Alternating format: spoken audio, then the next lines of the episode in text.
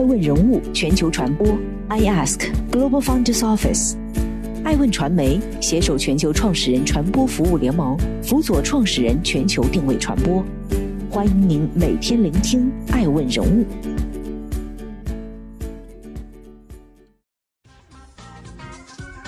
Hello，大家好，欢迎大家的守候。本期播出的是沈毅人，曾给 OPPO 带来了什么？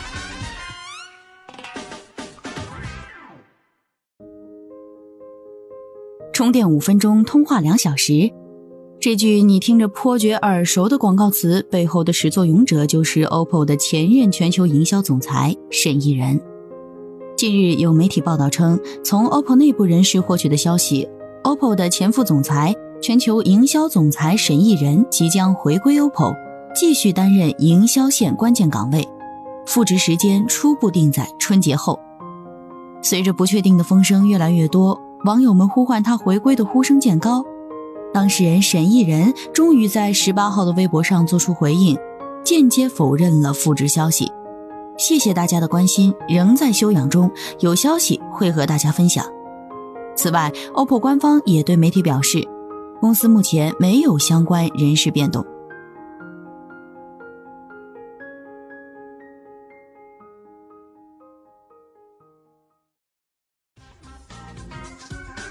欢迎继续聆听《守候爱问人物全球传播》，正在播出的是沈毅人走出小米，加入 OPPO。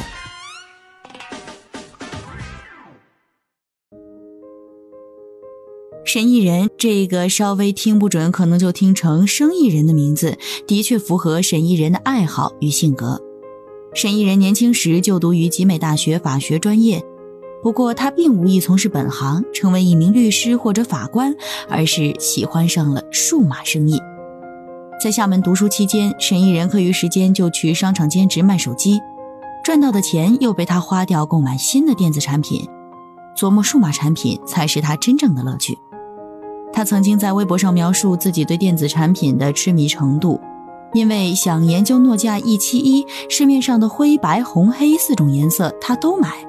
为了负担这些开支，他将二手机卖掉。有的手机外壳被他玩到掉漆，沈毅人就在掉漆的地方偷偷涂上指甲油，再套上个卡灯式的硅胶手机壳，只为卖出个好价钱。只不过沈毅人的第一份工作却是小米，加入 OPPO 是后来的故事了。二零一一年大学毕业后，沈毅人加入了为发烧而生的小米手机，成为了小米旗下社区的一名运营工。次年，他转入市场品牌营销部，很有想法、有创意。这是与沈毅人共同工作过的人对他的相似评价。在品牌营销领域，有想法无疑是个加分项。一次偶然，让沈毅人有了和 OPPO 的 CEO 陈明勇见面的机会，两人彻夜长谈。虽然陈明勇对具体职位和薪水只字未提，但陈明勇口中的本分文化却让沈毅人颇为心动。本分，永远对产品保持热爱，而不受其他影响，永远坚持以用户为导向。当时的沈毅人已经打算着离开北京，但正是和陈明勇的长谈，又让他下定决心留了下来。虽然网络上有不少关于沈毅人加入 OPPO 的原因猜测，猎头邀约 OPPO 解决住房问题等等，但都被沈毅人都否认了。并非通过猎头，也没有给我解决住房问题。吸引我的地方，真的就是本分文化，永远对产品有着莫名的兴奋。从那以后的这些年间，虽然有很多压力和变化，但我一直没有怀疑过。二零一三年四月，沈毅人离开了小米，正式加入 OPPO。当时的小米实际上已经显示出强劲的发展势头。在二零一三年获得首轮融资后，估值一度达到百亿元，成立三年便跻身独角兽之列。此外，小米工号前一千的员工都是拥有公司期权的。曾有权威机构做过预测，一旦小米上市，工号前一百的将跃升为亿万富翁，而工号前一千位的至少能拥有千万身家。沈一人作为工号三百家的早期员工，原本有着更充足的留下来的理由。但沈一人还是选择用离开的方式或者说以另一种途径实现了财务自由。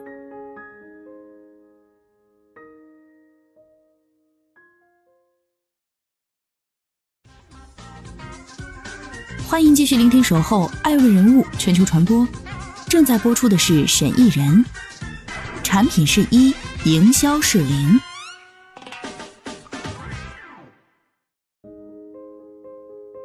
OPPO 给了有想法的沈艺人足够大的舞台和足够充分的施展空间，在这里，他自由表达着他的想法，也给 OPPO 带来了新鲜的互联网营销思路以及产品第一的营销精神。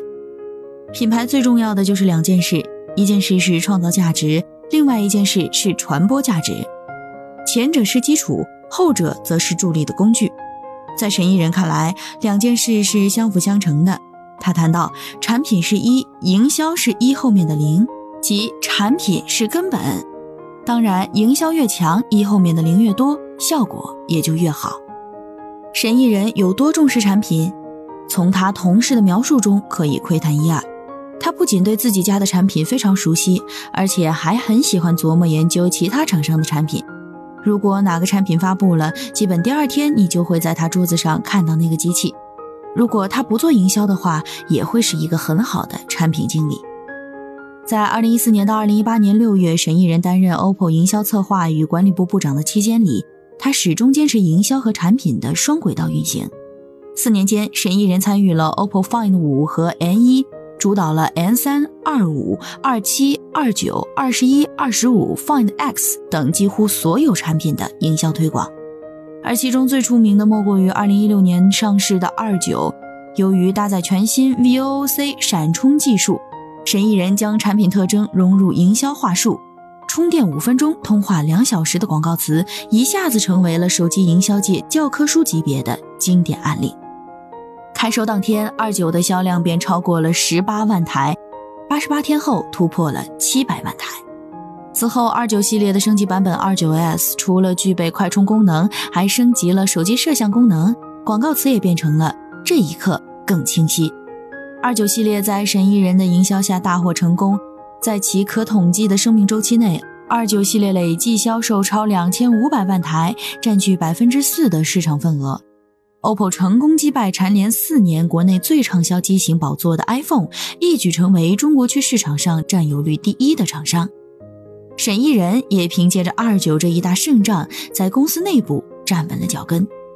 除了广告词，请流量明星给综艺节目冠名，也是沈艺人的一大策略。爱问人物发现，实际上从2015年开始，手机厂商给综艺节目冠名已经成为一种趋势。二零一五年，vivo 以七亿元竞得湖南卫视王牌综艺《快乐大本营》的独家冠名及相关资源。二零一六年，小米冠名《欢脱定律》等三个节目，华为冠名《梦想的声音》等。沈艺人在挑选综艺方面也别有一套，我会花很多时间看综艺、看电视剧，看大家喜欢什么。在追《创造一零一》时，沈艺人意识到，所有的选秀节目都是自我理想的映射，每个人无法活成自己想象成的样子时。你总希望有的人可以去实现它。凭借着对综艺节目的理解和预判，沈艺人大胆出手，重金拿下《创造一零一》，效果也正如他预判的那样火爆。沈艺人在部长任期内的最后一个作品就是 OPPO Find X，这次他玩得更大，直接将新品发布会的现场破天荒地搬到法国卢浮宫。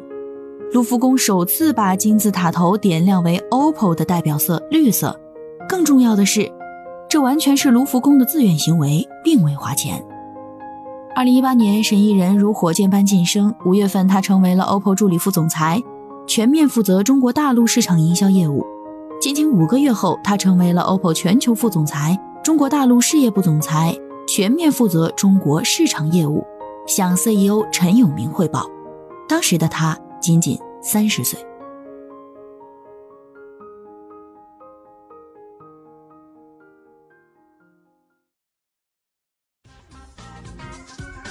欢迎继续聆听《守候爱问人物全球传播》，正在播出的是沈艺人，急流勇退还是引咎而去？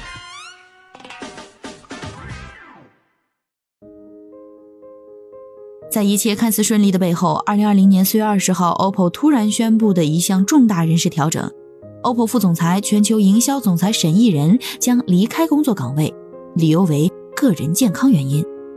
细心的人或许不难发现，早在2019年10月，沈艺人就曾突然清空所有微博，并新发了一条：“说话太累了，咱们江湖再见。”有不少人认为，此时的沈艺人已经有意离开。不过，OPPO 公司对媒体表示，沈艺人卸任是真的因为需要调理身体。陈明勇也在网上隔空喊话沈艺人：“好好休息，早日归队。”然而，也有人分析沈艺人的突然离开，或许是因为他营销策略转变失误有关。前期的营销战术，一方面是 OPPO 销量扶摇直上，另一方面也让 OPPO 贴上了低配版女性拍照手机的标签。为了扭转消费者的印象，2018年 OPPO 开始推崇高端化路线，开启高端产品线 Find 系列。沈艺人也转变了此前的营销策略，为了突出品牌的高端，OPPO 不再邀请流量明星做代言。同时，大幅减少了综艺冠名的数量。后来的结果证明，这种转向不仅没成功，而且让 OPPO 自乱阵脚，市场定位模糊，失去了以往的营销支撑，机型销量大减。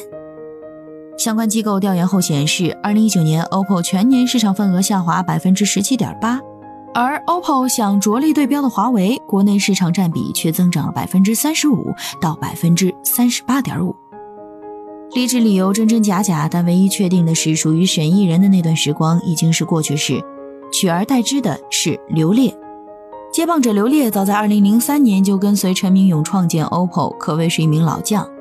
在后浪沈艺人正式加入 OPPO 之前，他也曾完成过 OPPO 莱昂纳多的全球代言项目，促成过陈坤和江一燕的经典合作。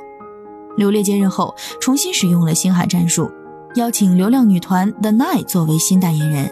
在二零二零年十二月，又邀请来李易峰、周冬雨、春夏、欧阳娜娜等一水的流量明星，重归明星代言路线的 OPPO 销量也逐渐开始好转。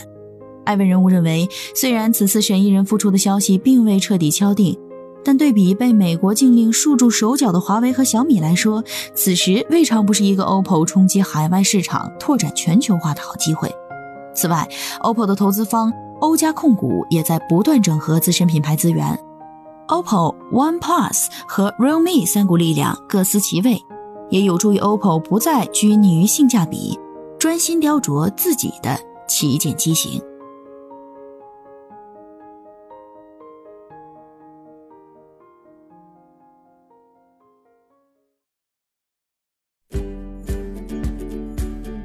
更多顶级人物，欢迎关注每周六晚十一点海南卫视，同步在学习强国 APP 直播。更多完整内容，欢迎关注爱问官网 iask-media.com。更多精彩内容，也可以搜索爱问人物抖音号 iaskleaders。爱问人物全球传播，iask Global Founders Office。